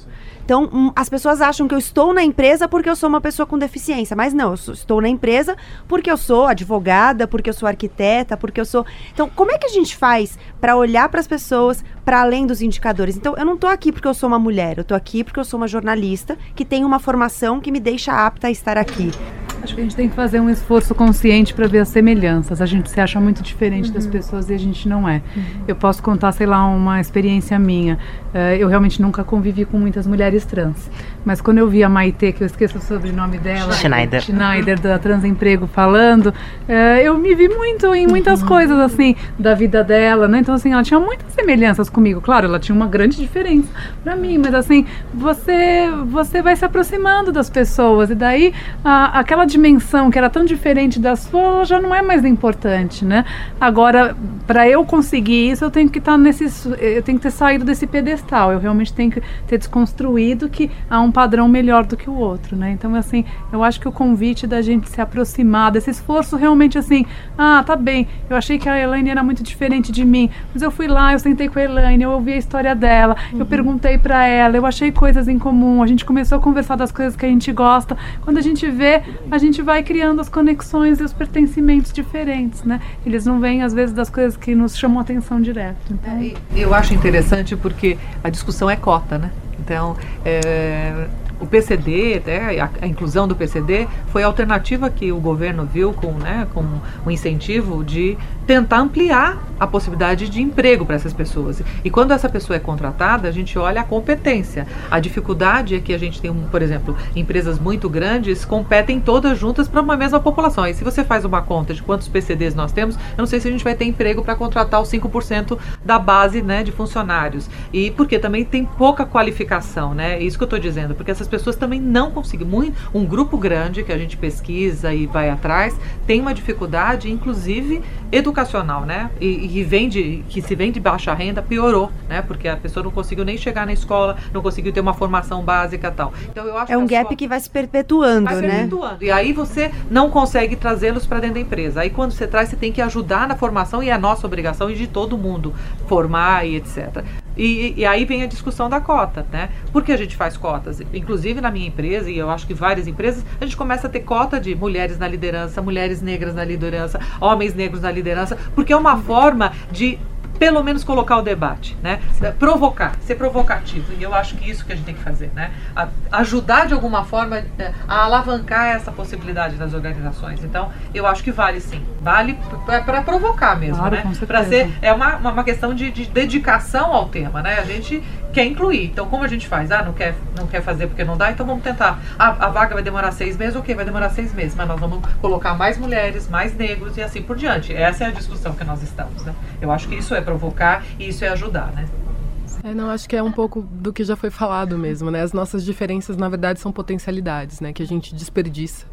Né? Se a gente vê os indicadores das empresas que se abriram para a diversidade, né, 35% de aumento de desempenho, né, a chance de aumento de desempenho está em, em, torno de 35%. Então, é, as nossas diferenças elas também não devem ser ignoradas, né, porque as nossas diferenças geram necessidades diferentes. Né? Claro, né? Então, uma pessoa com deficiência, por exemplo, ela tem necessidades diferentes. Isso não significa que ela tem capacidades diferentes. Ela só tem necessidades diferentes. Né? Hum. Então, acho que assim observar as diferenças e, e, e e proporcionar é, oportunidade de acesso, proporcionar oportunidade de desempenho é, é fundamental para as diferenças. A gente pode conviver perfeitamente na diferença, né? desde que todas as diferenças sejam respeitadas e, e, e as possibilidades também sejam respeitadas. E tudo que você falou é, é a cultura de inclusão, né?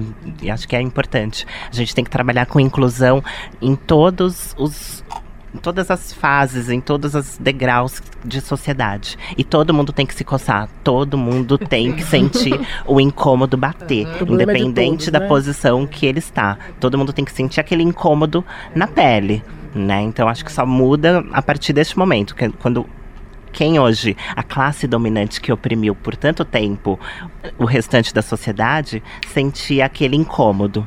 E claro, e, e por último até fala a gestão realmente valorizando a pessoa como ela é, de forma autêntica, respeitando o indivíduo independente do que ele seja. Só que vai tudo, vai, vai em volta tudo que a gente discutiu, né?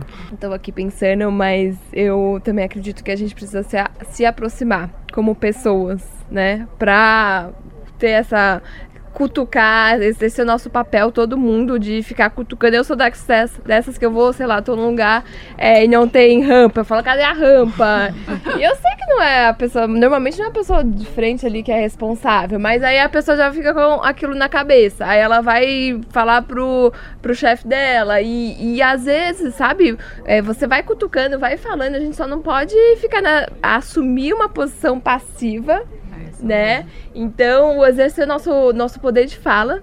E a Melissa falou muito do da questão de dar voz para as pessoas. Eu discordo, eu acho que todo mundo sempre teve voz, independente é, de como, só que a gente agora é, é, essas, a gente tem que potencializar que essas vozes sejam ouvidas, porque todo mundo tem voz. É que elas eram todo. silenciadas por quem é dominante, né? Sim, então, mas, é, é destacar a voz uhum. do oprimido é muito importante. Sim, mas eu digo assim, não dar voz, é, não termo a dar palavra, voz, né? a palavra. Não dar a voz, mas... É, potenciar. Dar ouvido. Dar ouvido, ouvir, né? Ou fazer com que o papel de que cada um de nós tem de fazer com que vozes silenciadas sejam ouvidas e exerçam o seu papel nesse sentido. O convite de hoje para esse encerramento, então, é para a gente continuar cutucando. Acho que faz parte do nosso papel em busca de uma sociedade mais plural e mais diversa, que de fato reflita o que a gente é como sociedade, é cutucar, incomodar, questionar e buscar saber mais. Acho que a gente está falando de um ambiente corporativo, a gente está falando de empresas, a gente está falando de companhias. Procure saber. A empresa de onde você consome produtos, de onde você consome serviços, ela tem mulheres na liderança? Tem mulheres negras na liderança? Ela tem mulheres trans? Ela tem mulheres com deficiência? Ela tem mulheres com mais de 60 anos? Quem são as pessoas? Pessoas que estão por trás do produto ou do serviço que você está consumindo. Acho que a gente se apropriar também dessa responsabilidade é importante, porque as empresas vão tornar a diversidade um valor ao saber que o consumidor busca a diversidade como um valor de identificação, inclusive para o consumo de um produto ou de um serviço. Bora virar página, essa é a hora em que a gente indica livros. Adriana, o que você indica? Ah, eu quero indicar dois, porque eu me dei conta que eu lia muitos livros de homens, Ai, então eu ando fazendo um esforço para ler livros de mulheres. então eu gostei, um é de uma brasileira, Carolina de Jesus, e é o Diário de Bitita, que é a história da vida dela, e é realmente maravilhoso. Ela escreve muito bem, não é, um, é uma história sofrida, mas é uma história linda. E o outro chama A Única Mulher na Sala, que é da Marie Benedict, e é a história realmente de uma atriz que saiu da Áustria, que conviveu com o nazismo, que fugiu do marido violento, mas que além de muito bonita e boa atriz, era também uma cientista e que fez uma patente, era muito hum, gostava realmente do conhecimento científico. Então acho que ela quebra esse nosso binário, né, que ou é bonita ou é inteligente, não, pode ser os dois, pode ser tudo. Melissa, o que você indica? Eu vou indicar um livro que eu tô lendo chamado Homofobia Internalizada, do Pedro Samarco. Uh, eu gosto dele bastante porque ele vai dar um prisma sobre a homofobia, eu, claro, é, considerando que a gente é fruto de uma sociedade completamente machista, mas como que. E aí eu falo pela letra LGBT, né? É um, são mundos completamente diferentes. L e B completamente invisível. B é como se não fosse um pecado mortal existir. G tem muito privilégio e T é representado, infelizmente, pela figura de um caixão. Então, assim, fala da homofobia que o gay exerce sobre, sobre a própria letra G, né? Porque dentro da letra G tem o gay padrão, a gay Barbie, urso, a feminada que a gente chama de POC. Então, assim, como que ele exerce a homofobia dentro da sociedade? É um livro sensacional. Eu vou aproveitar o seu gancho para indicar. É, a gente teve um episódio aqui no Elas com Elas sobre masculinidades. E um do, uma das participações à distância foi do Pedro de Figueiredo, que tem um projeto chamado Projeto Memo. E Memo é M-E-M-O-H, homem ao contrário. E eles têm um dos produtos que eles têm, né, para fazer essa, esses debates sobre a desconstrução das masculinidades é um podcast. E o último episódio dele, se eu não me engano, ou o penúltimo, fala sobre a LGBTfobia e sobre heteronormatividade. Então, como mesmo dentro dos, L, dos grupos da comunidade LGBT, há uma busca pela heteronormatividade uhum. e como isso oprime outras pessoas que estão tentando fugir. Então acho que vale uma discussão aí. De novo, classe dominante e dominada, né? Essa pessoa G, mesmo sendo dominada pelo hétero, ele dentro do LGBT, ele se sente dominante para oprimir o restante das outras letrinhas ou até a dele mesmo. Quero indicar mais um podcast também que é o podcast Todas as Letras. Você falou da opressão de uma letrinha por outra. É, acabou de estrear na Folha de São Paulo. Quem faz é o Renan Suquevicius, que inclusive já foi parte daqui da equipe da Band News FM. E esse podcast ele fala, é, a ideia do podcast, do podcast é exatamente essa, ele fala como as letras foram mudando, ele fala que no início era GLS, aí foi mudando para é, é, é, LG. É, Na verdade, a, a, a sigla é LGBTQQIPAA tem mais uma letra. Por isso que tenho mais. Então são muitas letras pra gente aprender e a premissa do podcast é a gente respeita o que a gente conhece, então ele convida para conhecer todas as letras. Eu deixo aqui a extensão do convite, acho que são dois podcasts aí, então o Memo e o, o Todas as Letras. Majô, o que você indica? É, na verdade, eu não vou nem indicar um, um livro feminino, vou, vou, vai ser masculino mesmo, né? Porque eu acho que é, a gente precisa é, movimentar as lideranças, né? Então, o livro que eu li mais de uma vez e o que eu recomendo são os cinco desafios da, das equipes. É uma fábula sobre liderança do é, Patrick Lencioni. O que, que, é interessante isso, né? Esse livro conta uma história de um grupo de executivos recebendo uma mulher na liderança como é. presidente, né? E todo mundo achando que ela não vai dar conta. E aí toda a discussão, ela vai dar conta, não vai dar conta, um monte de problemas. E o que ela faz em todo o seu trabalho inicial, e é uma pirâmide né, que trabalha cinco itens: confiança, conflito, comprometimento, responsabilidade e resultado, ela só faz. E ela trabalha o tempo todo dizendo: se a gente não confiar entre a gente, se a gente não falar as coisas que realmente a gente acredita de maneira transparente, se a gente não se comprometer com esse objetivo de maneira transparente, porque eu confio em você, porque, porque realmente eu consigo debater, consigo ter conflito, eu não vou ter responsabilidade e automaticamente não vou dar resultado. É. E isso tem a ver com a discussão que nós estamos falando aqui, né? Como uhum. a gente, de maneira transparente, fala dos problemas e cria um grupo que se respeita com as suas diferenças, uhum. né? Então eu acho que vale a pena. É uma fábula, é uma história, né? É então é rapidinho de ler, eu recomendo, vale muito a pena. É cinco. É, os cinco desafios da liderança. Isa. Eu indico uma simples evolução é, do Domênico de Masi. É, porque ele traz muito desses questionamentos do futuro do trabalho e o simples de revolução não está no, no, simples de ser uma coisa menor, né, sem importância, tá no, no, na questão da simplicidade é, enquanto seres humanos, a gente buscar na simplicidade resolver grandes conflitos e questões complexas. Elaine. Eu vou, vou, indicar um livro que foi organizado por mulheres lá na Zona Leste, mas que são de vários autores, que chama Nenhum Passo Atrás. É, foi um livro organizado pelo Fórum de Cultura da Zona Leste, que embora trate ali de um ambiente de cultura, de artistas, mas ele mostra uma experiência né, que aconteceu nos últimos seis, sete anos na cidade de São Paulo, que foi auto-organizativa né, dos coletivos né, de cultura, que propuseram mudanças em lei, propuseram mudanças de organização. Então é um livro que fala um pouco como essa população, como esse território conseguiu se organizar para né, correr atrás de direitos, para mudar e para pensar em descentralização de recursos, descentralização de serviços. Então, mostra um pouco da auto-organização e eu acho um livro bem interessante. E o, o nome, inclusive, homenageia um poeta né, que faleceu, que é Nenhum Passo Atrás, organizado pelo Fórum de Cultura da Zona Leste. É. Eu sou a pessoa que normalmente indico literatura, eu gosto muito de, de literatura, mas eu sempre indico prosa, e como hoje a gente está falando de diversidade, eu vou fazer a diversidade também Legal, no, no estilo literário, muito então bem. vou indicar quadrinhos. Ah. É, a minha dica, eu acabei de ler, o livro chama Fan Home, é um livro que não é novo, ah. mas ele foi reeditado no Brasil, depois de anos fora do catálogo pela editora Todavia. Fan Home, então é F-U-N de navio e home de casa, H-O-M-E. É da quadrinista americana Alison Bechdel. eu acho que é assim que fala o nome dela.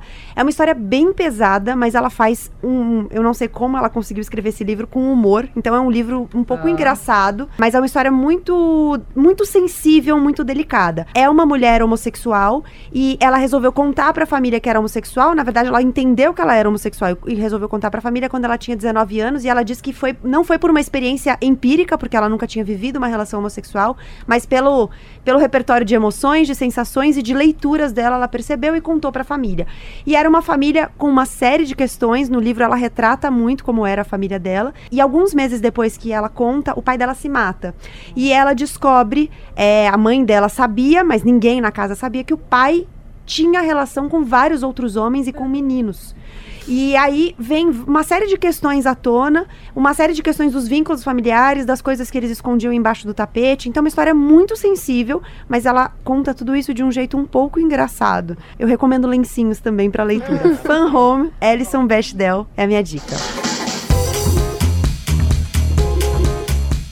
Chegamos ao fim de mais um Elas com Elas. Se você tem uma crítica, uma opinião, uma sugestão, uma sugestão de pauta, um tema que você acha que a gente pode abordar, manda e-mail pra gente, elascomelas@bandnewsfm.com.br. Você também nos encontra nas redes sociais ou nas redes sociais da Band News FM. O meu Instagram pessoal é o Gabriela Semayer. Você pode deixar seu comentário por lá também, que eu trago pra cá. Obrigada pela sua companhia. Eu, Gabriela Maier, cuido da pauta, da produção e da edição desse podcast. A Letícia Valente, a coordenadora de digital da Band News FM. O José Antônio de Araújo faz a sonorização e os trabalhos técnicos foram do Guilherme Lopes. A gente se encontra na quarta-feira que vem. Até lá!